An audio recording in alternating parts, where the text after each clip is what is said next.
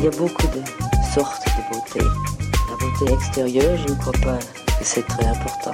Chez un homme comme chez une femme, la beauté physique, quand on a le reste, c'est effectivement dans la vie un gros avantage. Je venais de Paris, les cheveux coupés à la garçonne, les jambes longues, près de peu habillées.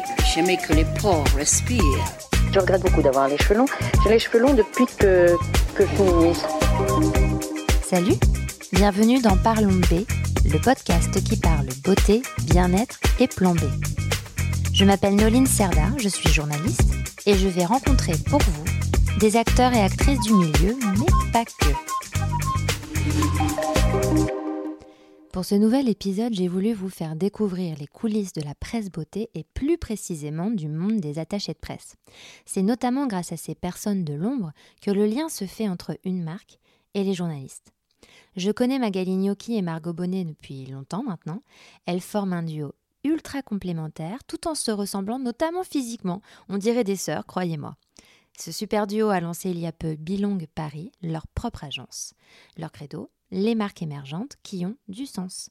Et ce que j'adore avec Bilong, c'est qu'elles soutiennent des femmes engagées, passionnées et aux âges totalement variés. Écoutons-les.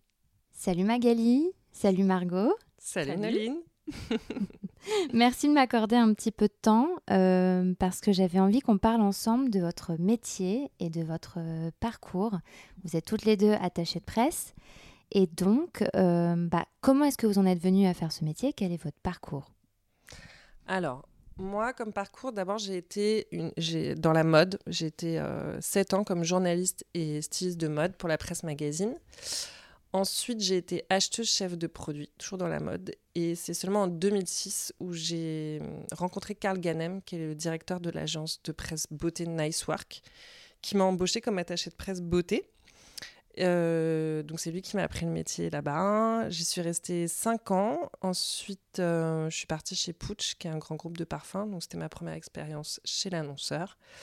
Et euh, je suis restée 8 ans chez Sisley, euh, donc Sisley Paris, les cosmétiques, où j'ai rencontré Margot. Et on est partis euh, toutes les deux il y a un, an et demi et on s'est décidé à travailler ensemble en février dernier. Alors, de mon côté, j'ai passé 5 ans chez Sisley en tant qu'attachée de presse, où du coup j'ai rencontré Magali, et je suis partie à New York pour lancer un projet de City Guide il y a un an et demi, du coup, à peu près. Et en parallèle, en fait, à New York, euh, j'ai démarré mon activité de consulting, et euh, tout d'abord avec Twice, euh, une, une start-up américaine, et après avec she 4 She, qui est un réseau de femmes francophones à New York, et dont je gère là aujourd'hui l'expansion internationale. Et du coup, il y, a, il y, a, six mois, on a décidé avec Magali de, de travailler à nouveau ensemble, car je crois que on a toujours fait un bon duo, et j'espère que c'est toujours le cas. Et on a décidé de fonder Bilong. Et alors du coup, euh, en quoi consiste ce, ce métier d'attaché de presse? Vas-y, je te laisse. Alors, juste un petit truc. Pour moi, aujourd'hui, je me définis plus comme attaché de presse parce qu'on est vraiment des communicantes. Hmm. Attaché de presse, pour moi, c'est vraiment euh, réducteur à la presse. Et euh, on fait beaucoup plus que ça. Donc voilà, on hmm. est, on va dire, des communicantes. Ouais. Mais c'est ça. En fait, aujourd'hui, notre, notre travail avec les, marques dont on s'occupe, c'est de développer euh, leur visibilité et euh, leur notoriété. Et euh, c'est vrai qu'aujourd'hui, euh, notre rôle, comme le dit Magali, euh, il va au-delà de, du métier d'attaché de presse. Effectivement, on fait des relations presse, mais pas que ça. En fait, on les accompagne vraiment de A à Z dans leur stratégie de communication. Donc ça va, par exemple, de la conception narrative de la marque, si besoin, évidemment, parce que en fait, on fait vraiment du sur-mesure, donc on s'adapte en fonction du client. Et après, ça passe par tout le développement et le déploiement de la stratégie de communication. Donc évidemment, il y a des relations presse, il y a de la création de contenu, il y a le développement de communautés euh, sur les réseaux, il y a l'influence digitale, il y a la rédaction d'outils de, communication. Donc, euh, c'est vrai que c'est euh, très large et, et, donc, effectivement, ça va au-delà du, du, métier d'attaché de presse. Donc, du coup, Bilong Paris est né. Mhm. Et donc, comment est-ce que vous définiriez, définiriez l'entreprise? Comment, comment est-ce que vous avez trouver euh, ces nouvelles marques que vous représentez? Est-ce que vous aviez une thématique précise? Moi, en fait, après avoir travaillé comme, euh, pardon, après avoir travaillé comme euh, consultante RP pendant presque un an toute seule, où là j'ai plutôt fait des. Je me suis occupée de marques ou d'agences lifestyle. J'ai voulu retravailler en beauté, mais j'avais pas du tout envie de faire ça toute seule. Donc euh, voilà, comme on est très complémentaires avec Margot et on avait l'envie de reformer ce, duo, ça s'est imposé très naturellement.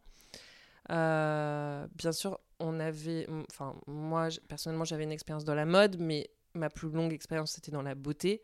Donc on a voulu choisir nos clients et du coup ça s'est très naturellement euh, dirigé vers, le secteur de la beauté. Mais on avait euh, envie d'avoir un fil rouge parce que bah, d'abord, il y a énormément d'agences beauté, et euh, enfin d'agences de, communication. Et c'est pas pour se différencier, mais c'était, il fallait que ça, soit cohérent. Et on, on est d'abord parti des valeurs qui nous animaient. Euh, la bienveillance, euh, la transparence et le système D, parce qu'on est, on est assez bonne là-dedans. Euh, et du coup, ben, forcément, on a voulu aller choisir des marques qui nous ressemblaient, donc des marques éthiques, éco-responsables et donc, bah, donc la clean beauty quoi, qui sont souvent des marques digital natives et euh, qui n'ont pas forcément euh, énormément de moyens, mais qui vont avoir de la ressource et qui euh, communiquent sur ces valeurs-là.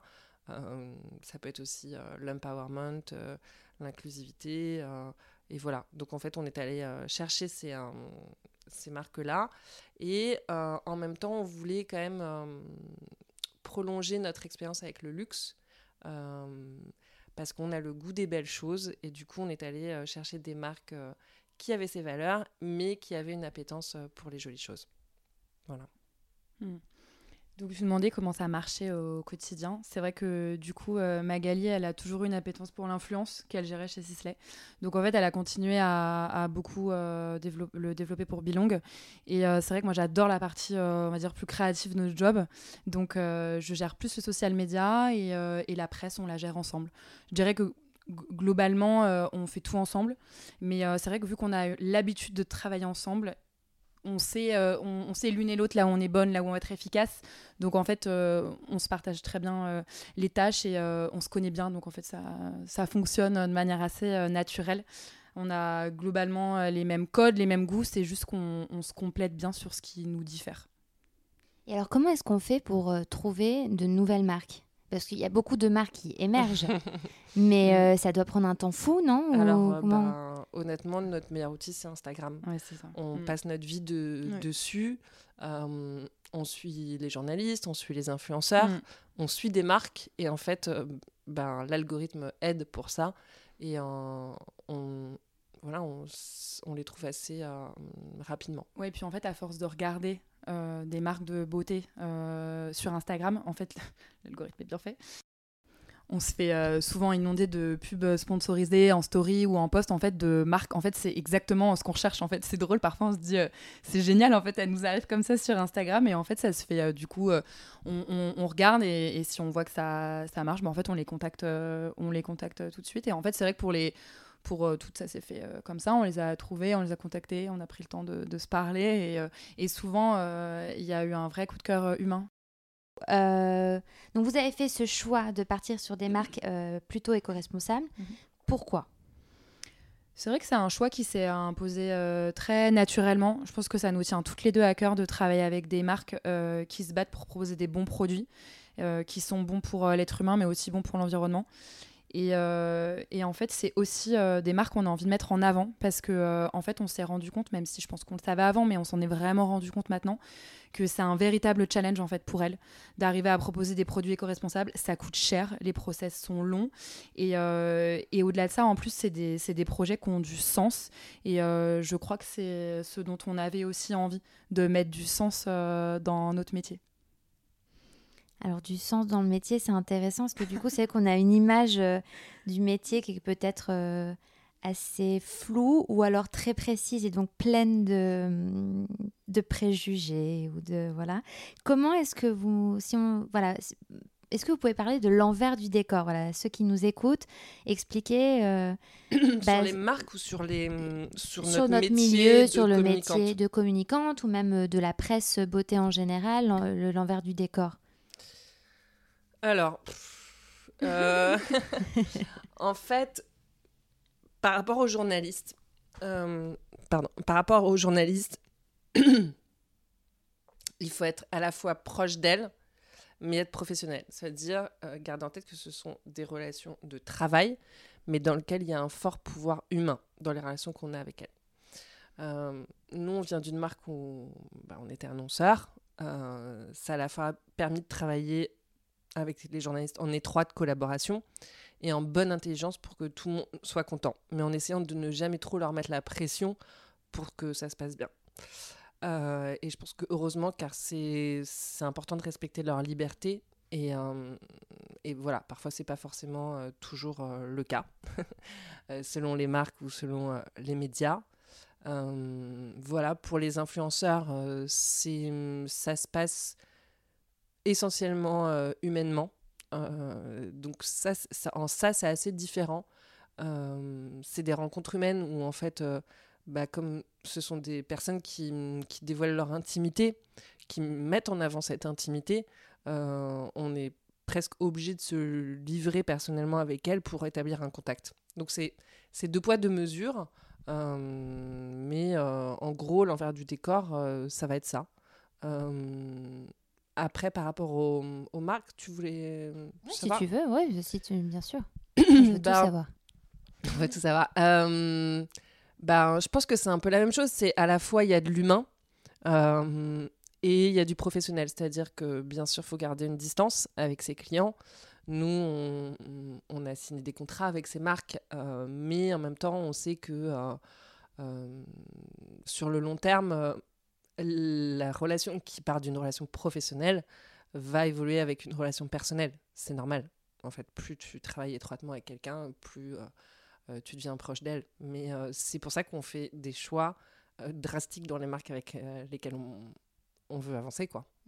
Puis comme c'est des petites marques qui, par petites, j'entends qui commencent, qui Ouais. se lancent, il y a quand même un enjeu derrière qui est encore plus euh, important parce Exactement. que bon, il y a des il y a des gros Mm. groupes euh, Bah, qui ont besoin hein, Oui. qu'on communique et qu'on les aide à communiquer, mais c'est sûr que quand on a des marques émergentes comme ça, euh, ça, j'imagine qu'on s'accroche encore plus si on a envie de, le- Ouais, de les voir euh, Bah, s'épanouir. ouais. Mais c'est pour ça, Ouais. en fait, on avait envie d'aider ces marques-là pour Mm. euh, parce que bon là, en l'occurrence, ce sont que des femmes qui ont fondé leur société, mais du coup, il y avait ça aussi qui nous plaisait, c'est qu'on commence en même temps, en fait, cette aventure, euh, ça. Bilong, et en Mm. même temps, euh, elle, euh, la leur.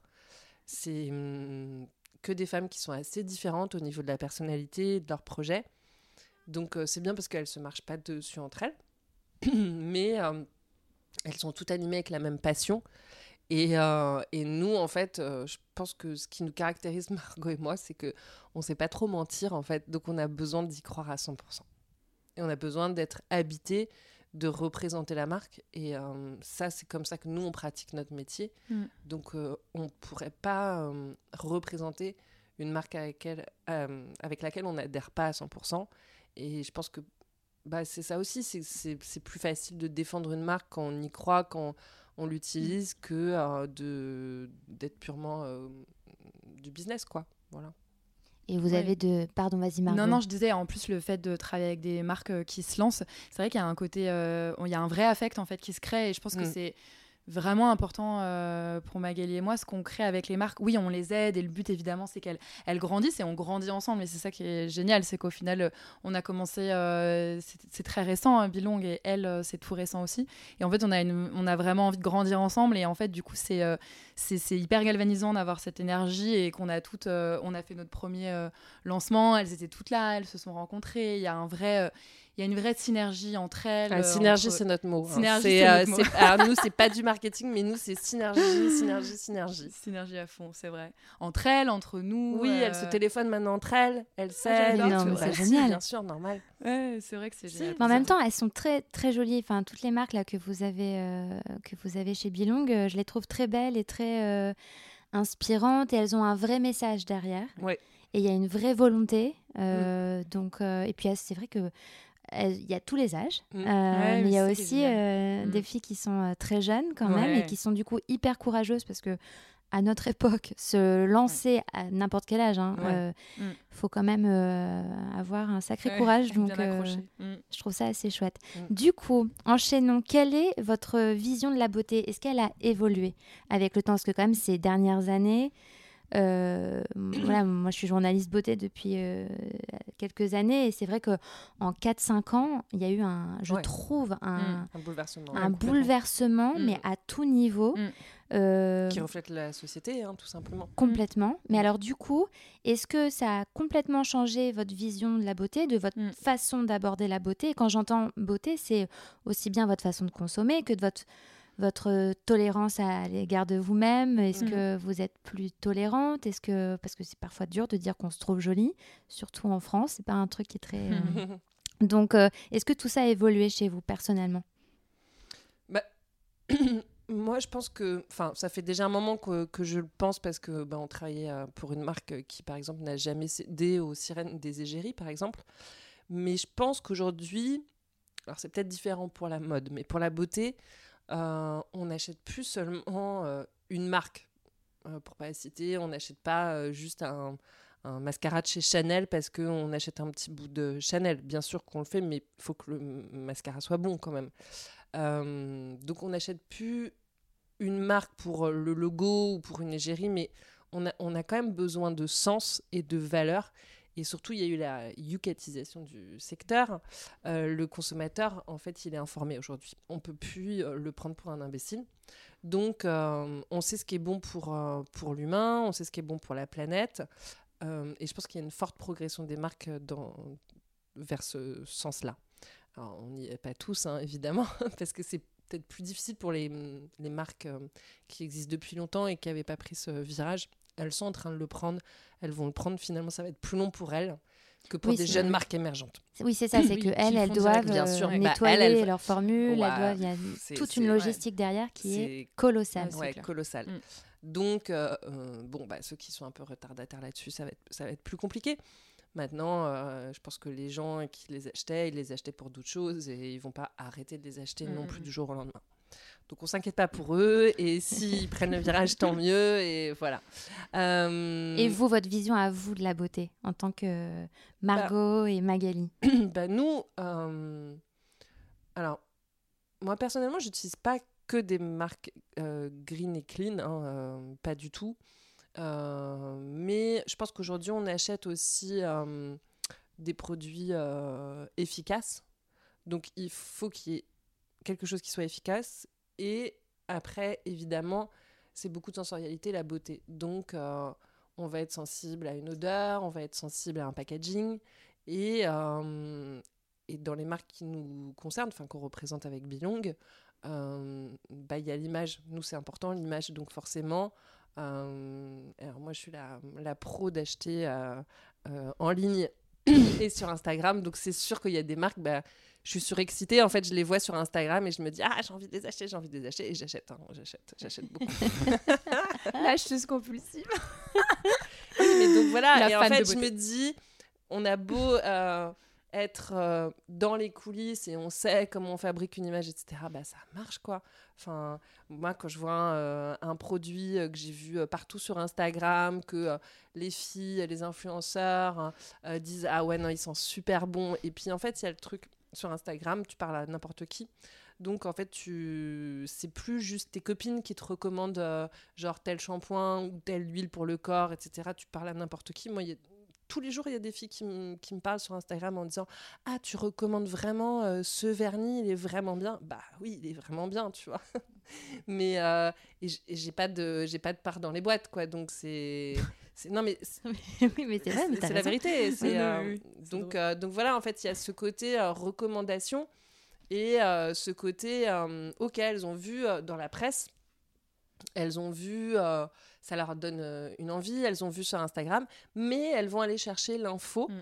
Alors en plus, il y a tous les sites avec euh, les beautés tests, etc. Mais en fait, elles sont super informées. Donc tu peux plus euh, leur faire euh, acheter n'importe quoi, n'importe quand. Et je pense qu'on devient assez experte en fait. Oui, c'est ça. Je pense qu'en dans la beauté, il y a une expertise qui s'est euh, démocratisée. Ouais, Mm. exactement. Oui, c'est vrai, grâce au réseau aussi, c'est sûr. Hmm, Mais Au euh, réseau et, euh, mm. Et, euh, et grâce à la communication, euh, des marques qui, en fait, maintenant, euh, bah, le storytelling, nous, c'est très important dans notre métier. Mais euh, ça s'arrête pas aux ingrédients, en fait. Ça, ça- c'est euh, voilà, c'est pour ça que nous, c'était important qu'il y ait- il y ait- que les marques dont on s'occupe, en fait, elles, elles cochent toutes les cases. C'est que Mm. bah, il y a une histoire derrière une femme, pourquoi elle a créé sa marque, euh, pourquoi euh, elle s'est investie euh, dans telle cause, pourquoi ceci, pourquoi cela. Et je pense que quand on coche toutes ces cases et que en plus, bah, nous on a la chance de, de nous occuper de, des marques qui sont malignes, avec, euh, on essaye de tendre vers le zéro déchet. Moi, c'est un truc qui est hyper important pour moi, le zéro déchet. Euh, voilà, je fais le tri sélectif depuis des années, mais en fait, Et c'est un problème la- en cosmétique. ah mais c'est un Ouais. vrai, la, vrai, la vrai poubelle de la problème. salle de bain euh, Bah, est encore celle qui est la moins bien Ouais. Recyclée. Tout à fait. Donc, euh, et, et c'est vrai que nous- nous, c'est marrant parce que toutes les marques dont on s'occupe, en fait, elles se sont penchées sur le, le, le problème Mm. et elles ont toutes donné des solutions un peu différentes, Ouais, mais toutes ouais. assez malignes. Et on se dit, ben, c'est smart, quoi. Donc, euh, Mm. Oui, puis c'est- ce qui est drôle, c'est qu'elles ont toute une démarche, euh, elles ont toute une démarche super aboutie par rapport au, au zéro déchet et au fait d'être éco- éco-responsable, mais toutes de, à leur manière.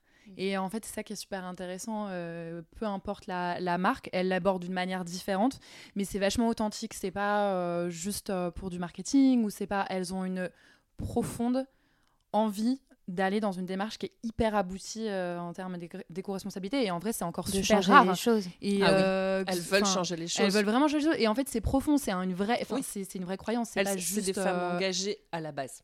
Ouais, très engagées. Ouais. Je pense que c'est ça qui fait aussi que on, Oui. on est, tu vois, ça nous plaît euh, tant de bosser avec ces femmes-là et qu'on se retrouve bien euh, là-dedans. C'est que euh, c'est hyper sincère. Oui, oui. Et même dans. Quand nous, notre métier, on doit envoyer les produits aux journalistes, aux influenceurs. Enfin, elles, elles y réfléchissent à quel est le meilleur euh, moyen pour envoyer les produits sans polluer la planète, quoi. Donc, Ouais. voilà. C'est. c'est- Non, c'est. un- C'est ça qui a vraiment changé aujourd'hui. C'est en train de changer Mm. et on est contente d'avoir euh, démarré Bilong avec euh, des marques qui sont peut-être un peu plus loin dans ce, ce changement-là. Mm. Du coup, pour finir, quel est votre plan B, cosmétiquement parlant? Alors, précise plan B. Par plan B, moi j'entends bah, typiquement là, le- les, pour moi les marques euh, parce qu'elles sont conscientes de ce qui se passe et je, je pense qu'elles cherchent des plans B et des, des- des solutions alternatives pour euh, proposer une consommation plus, plus éthique, Mm. plus, plus consciente, plus... Oui, plus éthique. Et donc, mais je pense que c'est aussi, nous, à notre petit niveau de consommateur, Mm. on peut chercher des, des plans B Ouais, ou des de- autres alternatives. d'autres alternatives. Du coup, vous, vous en avez ou pas? Ben, j'avoue, que moi, si le, le plan B que j'ai vu ces derniers temps, c'est qu'en fait, à la base, j'utilisais pas du tout les compléments alimentaires. Et euh, je te l'ai Ah, dit ça, tout à l'heure, euh, j'étais genre, si je savais que ça existait, mais tu vois, pour moi, c'était un espèce de, je sais pas, euh, c'était euh, très flou comme. euh, comme secteur et en fait c'est en rencontrant notre première euh, cliente euh, Alexandra qui a monté la marque MyCelab où en fait j'ai découvert tout cet univers fascinant des euh, compléments alimentaires et en plus elle euh, donc c'est des compléments alimentaires à base de plantes et de Oui, champignons, champignons euh, voilà, adaptogènes. adaptogènes. Alors les adaptogènes aussi, ça a été, j'avoue, pour moi une grande découverte. Et, et c'est vrai que du coup, ça, ça a été un vrai plan B, du coup, ces derniers mois. C'est que du coup, je me suis mise à m'intéresser aux compléments alimentaires et, euh, et à traiter, on va dire, la beauté euh, autant à l'extérieur qu'à l'intérieur. Et c'est vrai que, très honnêtement, pour moi, c'était... Évidemment, je savais que ça existait, c'était un concept que je connaissais, mais c'est vrai que je m'y suis vraiment intéressée euh, grâce à Alexandra qui m'a un peu ouvert les yeux sur, euh, sur euh, tout ce milieu euh, des, des compléments alimentaires. Et toi, Magali? Ouais, moi, je suis une surconsommatrice de tout, donc euh, je, les compléments alimentaires, ça compléments fait euh, alimentaires des années que, que j'en j'en consomme. euh, voilà, si tu voyais mon, mon plateau du petit déjeuner, ben, Le pilulier façon voilà, grand-mère. le pilulier façon grand-mère, euh, Euh, du magnésium, euh, du zinc pour la peau, euh, du évidemment, euh, je pense que je fais 4 mois de compléments alimentaires euh, solaires euh, entre le moment où je pars au... enfin en fait dès qu'il y a du soleil quoi. Donc euh, si je passe 3 mois au soleil bah, je vais être sous complément alimentaire euh, pour le soleil euh, pendant 3 mois. Donc non euh, moi c'est c'est assez ancien ça. Mais euh, tu parles de récent hein? Oui, oui, ou du récent. Est-ce que là, tu as un plan B euh, ou est-ce que tu essaies de trouver des alternatives euh, ou pas? Tu as, le droit de te dire, moi, je consomme, t'aimes ta façon de consommer Je- ou, non, ou alors- chez toi. de prendre alors, soin de toi? Moi, le problème, c'est que effectivement, donc ça fait longtemps que je travaille dans la beauté, donc j'avais beaucoup de produits. Euh, les attachés de presse amis m'envoient beaucoup de produits. Euh, comme je surcommunique sur Instagram, on m'envoie des produits, donc j'essaye de dire oula, calme- calmez-vous, parce que je veux pas, c'est un Sephora chez moi. Et ça, par contre, euh, je veux pas faire de gâchis. Donc ça, c'est un- c'est hyper important. Euh, écoute, le, le, Ton plan B, ce serait de partager à la limite, de, du pas ouais, mais ça, tout je l'ai toujours fait. J'ai toujours euh, redistribué. euh, non. Euh, non, écoute, ce qui a changé, je pense que c'est les vernis à ongles. Oui. Voilà. Je suis complètement d'accord. Oui, j'ai vu que tu étais très accro au vernis euh, Manucuriste. ouais, manucuriste. Et Voilà, donc hier il y a une petite trahison sur Instagram parce qu'on m'a envoyé les nouveaux vernis green Yves, Yves Rocher. Rocher. Du coup, Manucuriste m'a envoyé des messages en mode trahison Et ils m'ont envoyé toutes les nouveautés. Et du coup, là, j'ai dit oh là là, mon dieu, là j'ai des vernis pour 10 ans maintenant.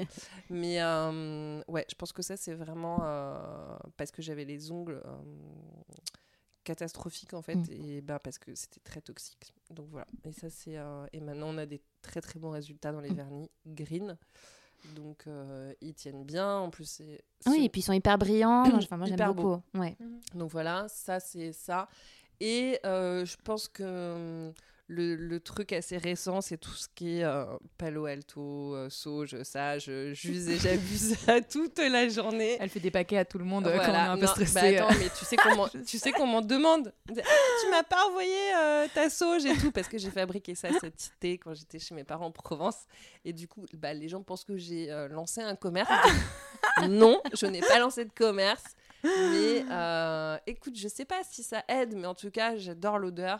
Oui, puis si ça te fait du bien, après, voilà. c'est Et en fait, c'est mon forme petit rituel placebo, euh, euh. du, Mm. du matin ou du soir. Euh, J'allume la sauge de Palo Santo et je sais pas, ouais, ça me fait me sentir bien en fait. Mm. Mais euh, voilà. Le bien-être, c'est le- c'est la nouvelle beauté, je pense. Complètement. Complètement. Mm. Bah, le sport euh, aussi, hein, Mm. bien sûr, mais bon, je pratique le yoga depuis pas mal d'années, mais c'est vrai que c'est aussi important. Bah, merci beaucoup, les filles. Merci à toi. De rien, avec plaisir. Et puis, euh, longue vie à Bilong. hein. Merci. Et longue vie à plan B. Oui. Parlons B. Parlons B même Ah mon je- dieu, le lapsus, j'étais là, plan B, plan B, plan B. Mais je Non, vous ai harcelé avec le plan B, donc je comprends que c'était un petit peu euh, traumatisé. Non, non, c'est Parlons B, mais longue. elle, aurait, elle aurait pu dire plan cœur, hein, tu l'as. Ah non, arrête, je regarde pas ça, quel enfer. Alors franchement, je dis pas, j'en regarde des séries nulles, mais alors j'avoue, celle-ci, j'ai jamais regardé. Eh ben, elle est C'est très vrai, bien. mais la devrais- saison 1, moi j'ai adoré. J'ai Pas ah aimé la saison 2, Ah, mais la bon. saison 1, moi j'ai adoré. Tu devrais regarder. C'est vrai? Ah bah oui, la saison 1, elle est super. c'est génial cette série. Je sais pas, ok. Eh, la meuf, elle était à New York, donc tu sais, elle a, elle a Non, non, je dois avouer, j'ai quand même regardé Emily in Paris. Ah oui. Bah voilà. Tu On vois, va pas se là, lancer sur le sujet, le podcast Ouais, est non, voilà. terminé. Non, mais par contre, tu peux lancer un podcast euh, série. Il n'y a pas de souci, on sera tes invités. c'est Ok, clair. bah écoute, je l'envisage pour, euh, pour le prochain. Merci beaucoup les filles, à très vite. Merci. Merci. N'hésitez pas à aller faire un tour sur le compte Instagram Parlons Podcast, parce que la beauté ici, ça s'écoute, mais ça se contemple surtout.